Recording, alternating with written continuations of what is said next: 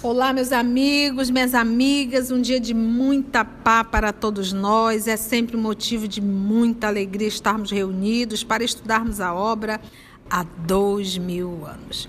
Uma obra de Emmanuel, psicografada por Francisco Cândido Xavier.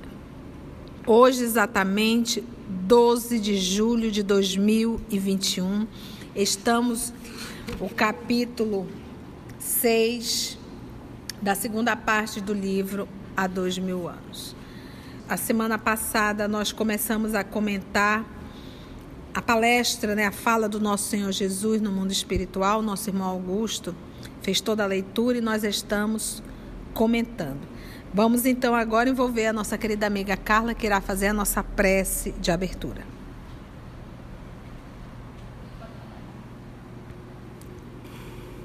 Graças te damos, Jesus amigo, por mais esta oportunidade de estudo e agora ouvindo tuas palavras diretamente.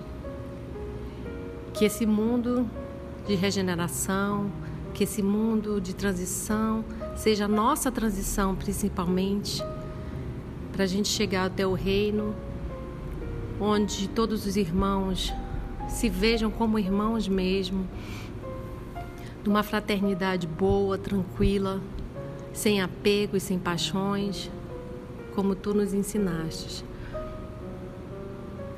E que nesse caminhar possamos olhar nosso irmão com mais amor, com mais carinho. E que a nossa vida seja iluminada por essa presença boa, essa paz, essa tranquilidade que tanto nos falta nos dias de hoje. Abençoa nosso estudo, nos inspira e nos proteja. Que assim seja. Então vamos lá. Ainda na palestra do nosso Senhor Jesus. Diz assim o nosso Cristo amado: Sim, amados meus, porque o dia chegará no qual todas as mentiras humanas hão de ser confundidas pela claridade das revelações do céu. Quando ele fala mentiras humanas, é porque que ao, ao decorrer desses séculos, depois da vinda do nosso Senhor Jesus, a fala do nosso Cristo foi adulterada. Como ele bem diz, mentiras foram colocadas e verdades foram tiradas. Hão de ser confundidas pela claridade das revelações do céu, das revelações do céu. Lembra quando os homens não mais falarem, as pedras falarão. Representando aí esse mundo espiritual, né? Revelações do céu. Um sopro poderoso de verdade e vida varrerá toda a terra, que pagará, então, a evolução dos seus institutos, os mais pesados tributos de sofrimento e de sangue. Exausto de receber os fluidos venenosos da ignomínia e da iniquidade de seus habitantes, o próprio planeta protestará contra a impenitência dos homens. O que vai acontecer? rasgando as entranhas em dolorosos cataclismos. As impiedades terrestres formarão pesadas nuvens de dor que rebentarão no instante oportuno, em tempestades de lágrimas na face escura da terra.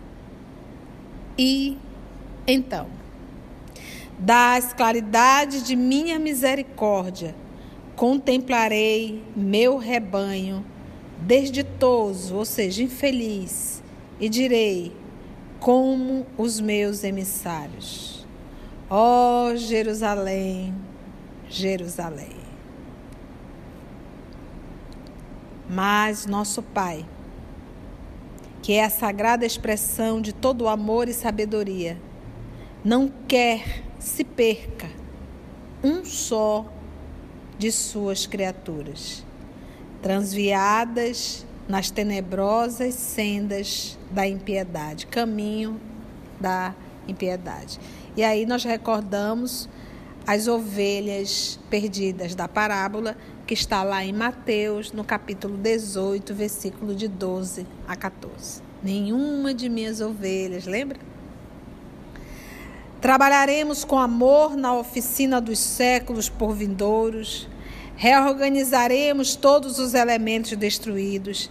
Examinaremos detidamente todas as ruínas, buscando material passível de novo aproveitamento. E, quando as instituições terrestres reajustarem a sua vida na fraternidade, no bem, na paz e na justiça, depois da seleção natural dos espíritos e dentro das convulsões renovadoras da vida planetária, essa seleção natural é esse processo do, do exílio, né? Quem vai continuar é a separação dos bodes e das ovelhas. E quem vai ser excluído? É a separação dos bodes e ovelhas, como fala realmente no Evangelho. E esse, é, e esse processo de exílio realmente ir para outros planetas, aqueles espíritos que relutam contra as leis divinas, que é a lei do amor. Mas não do amor que me convém, mas do amor de servir ao Pai.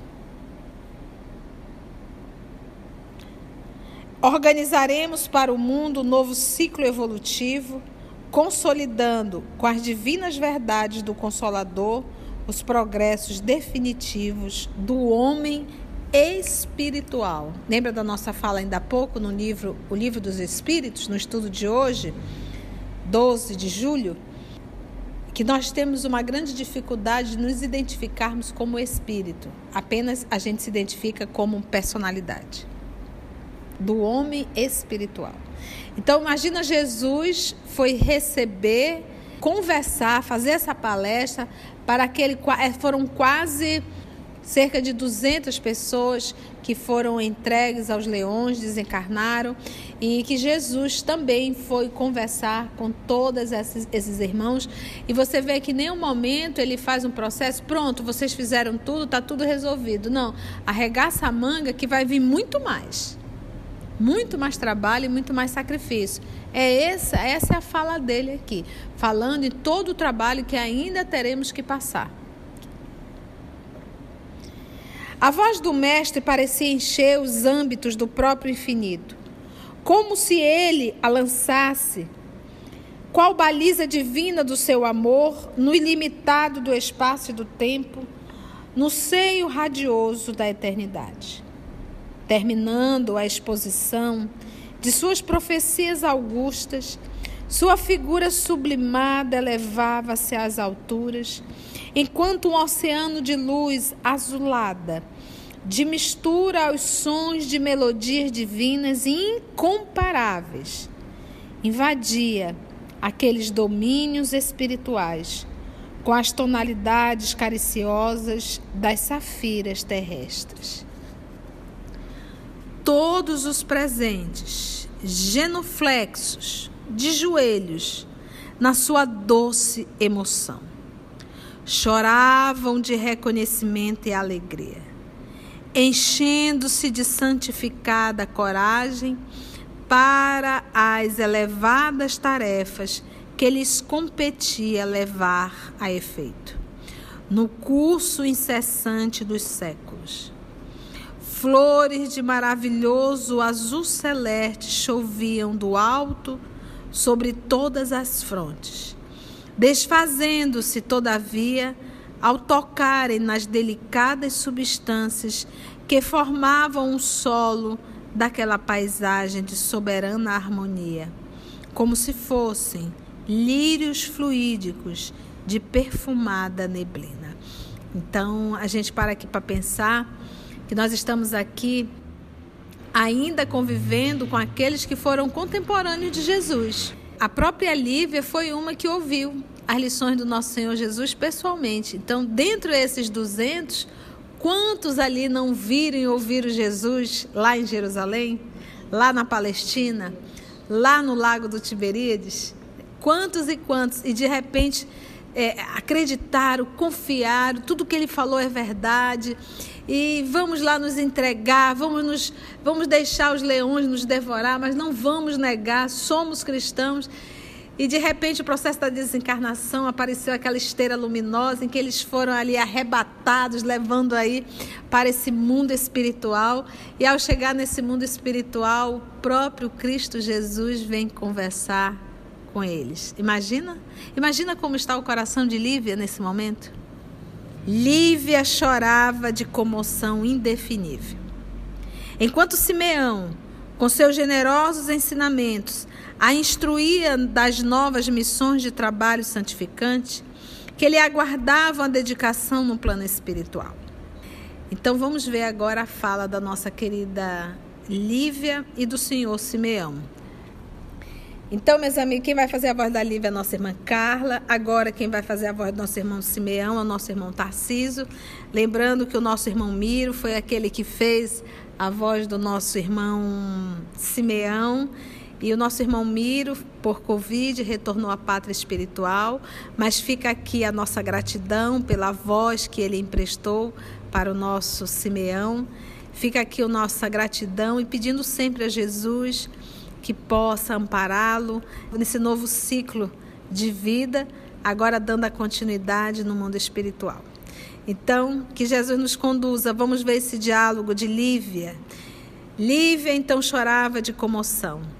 Disse ela entre lágrimas: Meu amigo, as agonias terrestres são um preço misérrimo para estas recompensas radiosas e imortais. Se todos os homens tivessem conhecimento direto de semelhantes venturas, não possuiriam outra preocupação além da de buscar o glorioso reino de Deus e de sua justiça. Sim, filha, murmurou Simeão, como se os seus olhos pousassem serenamente nos quadros do futuro. Um dia, todos os seres da terra hão de conhecer o Evangelho do Mestre, observando-lhe os ensinos. Para isso, haveremos de sacrificar-nos pelo Cordeiro de Deus, quantas vezes forem necessárias. Organizaremos avançados postos de trabalho entre as sombras terrestres. Buscaremos acordar todos os corações adormecidos nas reencarnações dolorosas para as harmonias sublimes destas divinas alvoradas.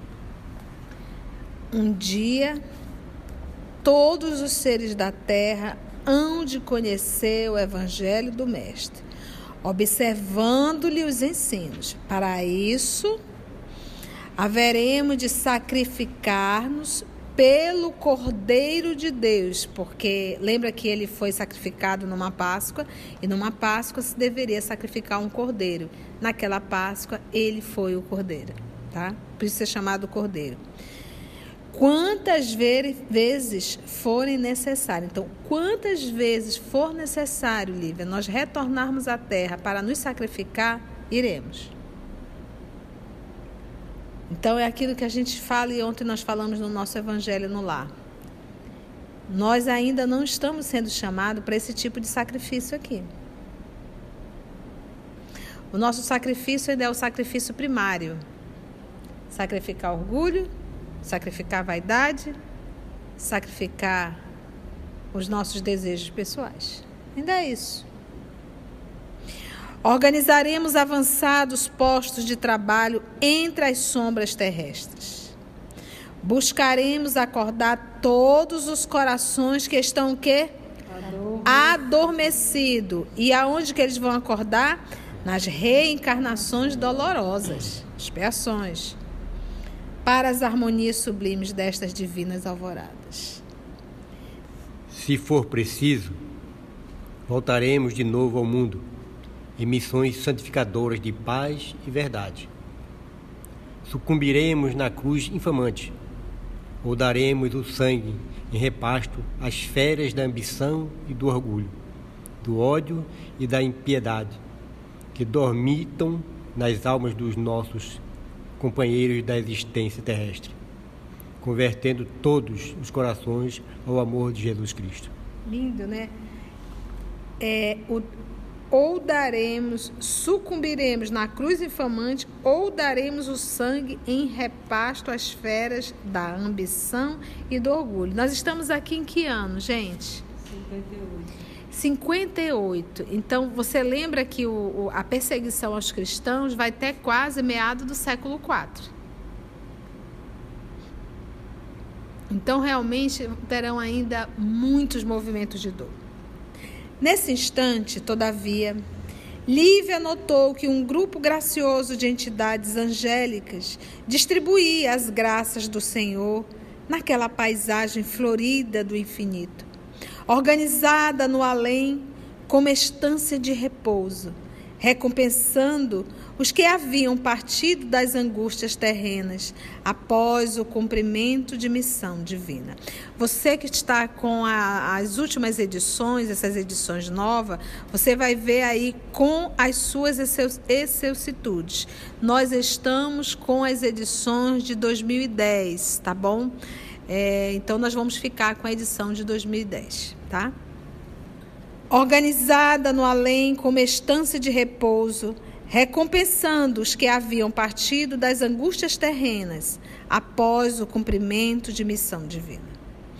Todos os que haviam alcançado a vitória celeste com os seus esforços nos martírios santificantes retemperavam agora as forças morais e desejavam conhecer novas esferas de gozo espiritual, novas expressões da vida noutros mundos.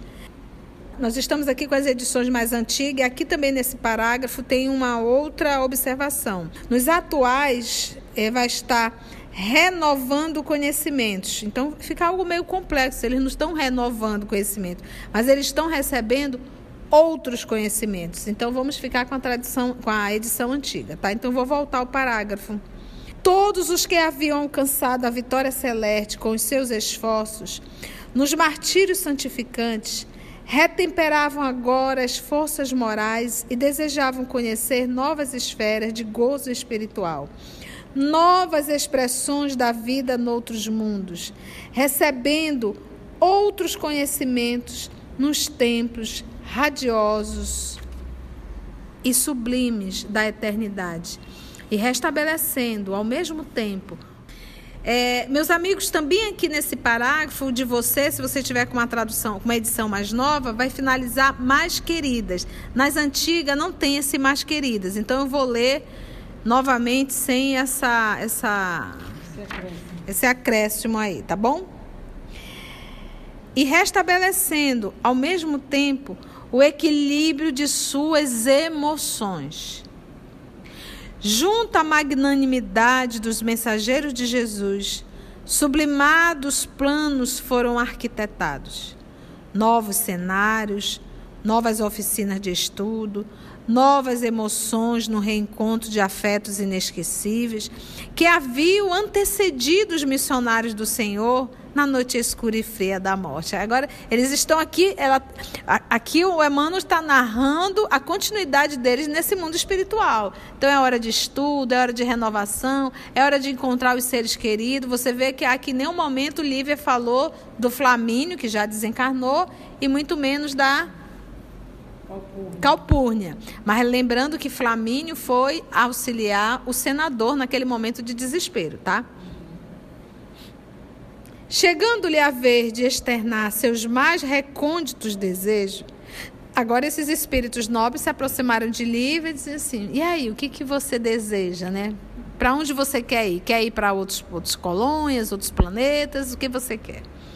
Chegando-lhe a ver de externar seus mais recônditos desejos, a nobre companheira do senador, depois de auscultar os seus sentimentos mais profundos, respondeu entre lágrimas ao emissário de Jesus que a interpelava: Mensageiro do bem, as maravilhas do reino do Senhor teriam para mim uma nova beleza, se eu pudesse penetrar-lhes a excelsitude em companhia do coração, que é metade do meu da alma gêmea da minha, que a sabedoria de Deus, em seus profundos e doces mistérios, destinou ao meu modo de ser desde a aurora dos tempos. Não desejo menosprezar a glória sublime destas regiões de felicidade e de paz indizíveis, mas no meio de todas estas alegrias que me rodeiam, sinto saudades da alma, que é o complemento da minha própria vida. Dai-me a graça de voltar às sombras da terra e erguer do lodaçal do orgulho e das vaidades impiedosas o companheiro do meu destino. Permiti que possa protegê-lo em espírito, a fim de um dia trazê-lo aos pés de Jesus, igualmente, de modo que também receba as suas divinas bênçãos. Então a gente percebe aqui que ela poderia alçar, né, colônias assim maravilhosas, mas ela solicita voltar para interceder por aquele que ela diz que é alma da alma dela, que é parte da alma dela. Então mostra aí, agora lembrando sempre, nós já falamos bastante, isso a gente está no Consolador, o Emmanuel faz essa observação, e quando a gente pega o livro dos Espíritos, olha, o conceito de alma gêmea é que Deus fez as pessoas pela metade, né? Ela só se, conta, só, só se torna plena se ela encontrar a outra metade. Então, dentro desse conceito, não existe realmente alma gêmea. Então, aqui o que nós nos deparamos foram duas criaturas que, ao longo de suas encarnações, se reencontraram e que se tornaram almas de suas almas, né? Então, não consegue viver plenamente feliz sabendo que o seu outro amor está numa situação tão dolorosa. Então eu volto e repito, o próprio livro Consolador é perguntado a Emmanuel, então quem é a alma gêmea de Jesus? E o Emmanuel responde, a humanidade terrena. Então a gente vê esse movimento da Lívia de não conseguir ir sem ajudar aqueles que ficaram. Esse é o amor, com certeza até num grau muito maior de Jesus para com cada um de nós. Ele nos ama e ama muito. E ela agora solicita para retornar e ajudar esse amor. A entidade angélica sorriu com profunda compreensão e terna complacência, exclamando: Sim, o amor é o laço de luz eterna que une todos os mundos e todos os seres da imensidade. Sem ele, a própria criação infinita não teria razão de ser, porque Deus é a sua expressão suprema as perspectivas deslumbrantes das esferas felizes perderiam a divina beleza se não guardássemos a esperança de participar um dia de suas ilimitadas venturas, junto dos nossos bem-amados que se encontram na Terra ou noutros círculos de provação do universo. Gente, para nós que estamos estudando o livro dos Espíritos, a questão 10 e 11, que nós estudamos hoje, se nós iríamos entender a natureza íntima de Deus, aqui esse nosso amigo, que já é um espírito evoluído, deu uma dica para a gente. Olha, sim, o amor é o laço de luz eterna que une todos os mundos e todos os seres da imensidade. Sem ele, sem ele quem? O amor. O amor a própria criação infinita não teria razão de ser, porque Deus é a sua expressão suprema. A expressão de quem? Do amor. Do amor. E, fixando lúcido olhar nos olhos serenos e fulgurantes de Lívia, continuou, como se lhe devassasse os pensamentos mais secretos e mais profundos. Conheço toda a tua história e sei de tuas lutas incessantes e redentoras nas encarnações do passado, justificando assim os teus propósitos de prosseguir em espírito, trabalhando na terra pelo aperfeiçoamento daqueles a quem muito amaste. Também o Cordeiro de Deus, por muito amar a humanidade, não desdenhou a humilhação, o martírio, sacrifício. Vai, minha filha, poderás trabalhar livremente entre as falanges radiosas que operam na face sombria do planeta terrestre. Voltarás aqui sempre que necessitares de novos esclarecimentos e novas energias. Regressarás junto de Simeão, logo que desejares, ampara o teu infeliz companheiro na longa esteira de suas expiações rudes e amargas, mesmo porque o desventurado Públio Lentulus não estará longe da sua mais angustiosa provação na atual existência, perdida, infelizmente, pelo seu desmarcado orgulho e pela sua vaidade fria e impiedosa. Vocês bem recordam aquele sonho do senador lá no iníciozinho do livro, em que ele via a Lívia no sonho, entendeu? E que ela intercedia por ele, lembra? Por isso que ele está falando ali quando ele diz: Conheço toda a tua história e sei de tuas lutas incessantes e redentora nas encarnações do passado. Então ela continua aí nesse trabalho árduo com esse grande amor. Lívia sentiu-se tomada de indizível emoção em face daquela revelação dolorosa. Mas, porque ele disse o quê? Públio Lento não está longe da sua mais angustiosa aprovação na atual existência. Então, a morte de Lívia ainda não foi, tem mais. Encarnação perdida. É uma encarnação perdida. Na atual existência, perdida, infelizmente, pelo seu desmarcado orgulho pela sua vaidade fria e impiedosa. Externou todo o seu reconhecimento à misericórdia divina na intimidade do seu coração sensível e amoroso. Naquele mesmo dia, em companhia de Simeão, a generosa criatura voltava à terra, afastando-se provisoriamente daqueles domínios esplendorosos através da sua excursão espiritual, sublime e vertiginosa, né, rapidez, observou as mesmas perspectivas encantadoras e deslumbrantes do caminho, recebendo, extasiada, elevados ensinamentos do venerando amigo da Samaria. Em pouco tempo, aproximavam-se ambos de larga mancha escura. Adivinham o que era? Adivinham o que era? Adivinham o que era? Planeta Terra. É. Mancha escura. Já na atmosfera da Terra, Lívia sentiu a singular diversidade da natureza ambiente, experimentando os mais penosos choques fluídicos. Choques Tia, o que, que é isso, tia? Essa, essa mancha escura, sabe o que, que é isso? Lembra que todos nós estamos mergulhados nesse fluido universal e que nós, ele é neutro, mas nós, através dos nossos pensamentos, atuamos sobre esse fluido e damos qualidade a ele.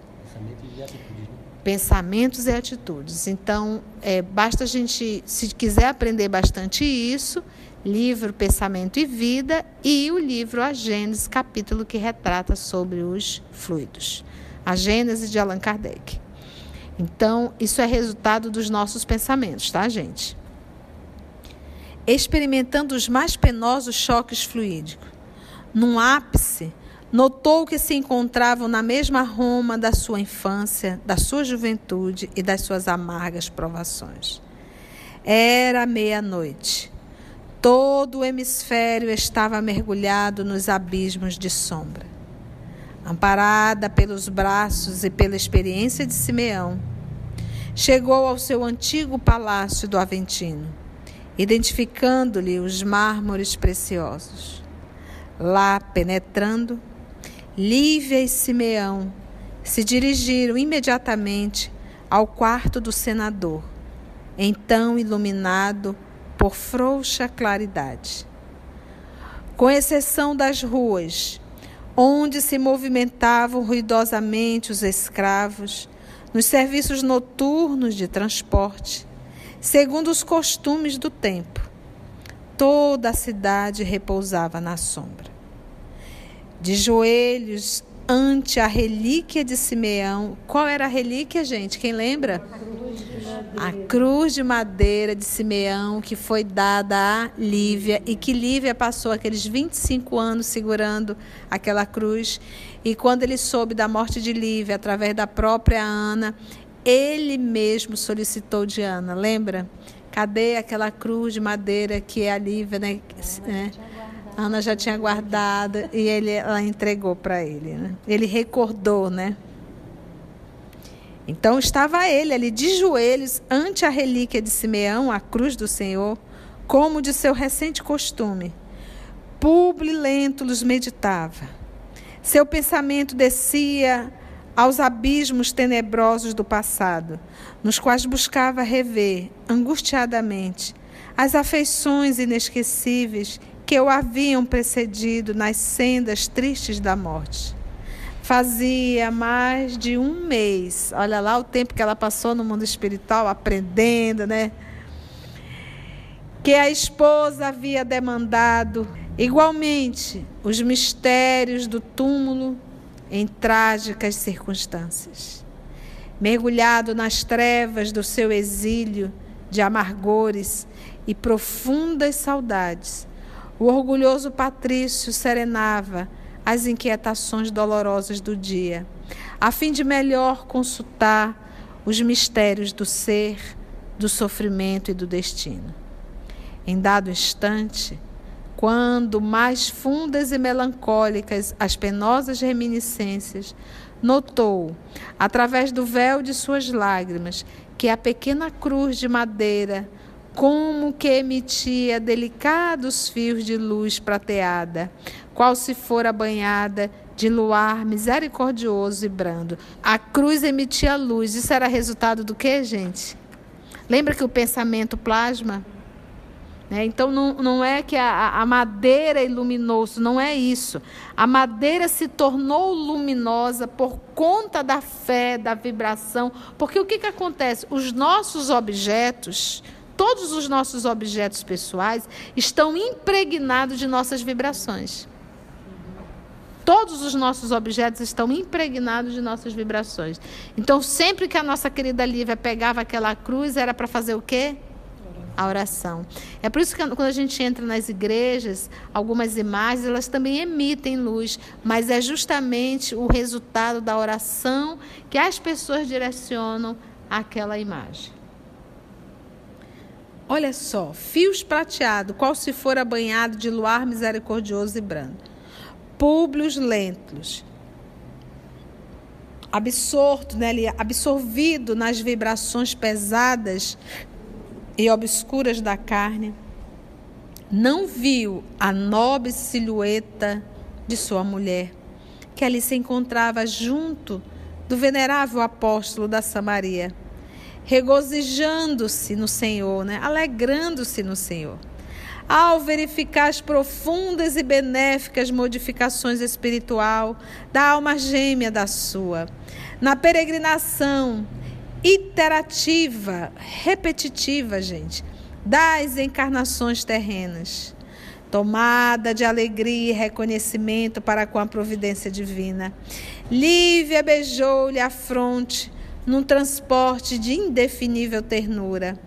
Ao passo que Simeão erguia aos céus uma prece de amor e agradecimento.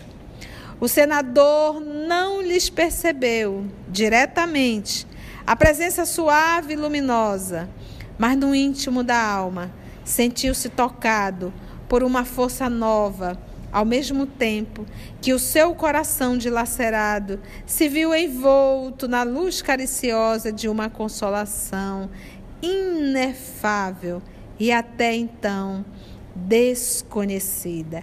Inefável, gente, que não se pode nomear em razão da sua natureza, da sua força e da sua beleza, tá? E assim, gente, nós finalizamos e vamos, a, a partir do nosso próximo estudo, mergulhar aí nas teias do infortúnio do senador Públio Lentz. Agradecemos a Deus, nosso Pai, a Jesus, o amor de nossas vidas, a espiritualidade amiga, por mais esse momento de estudo e reflexão. Graça te damos, Senhor. Que assim seja.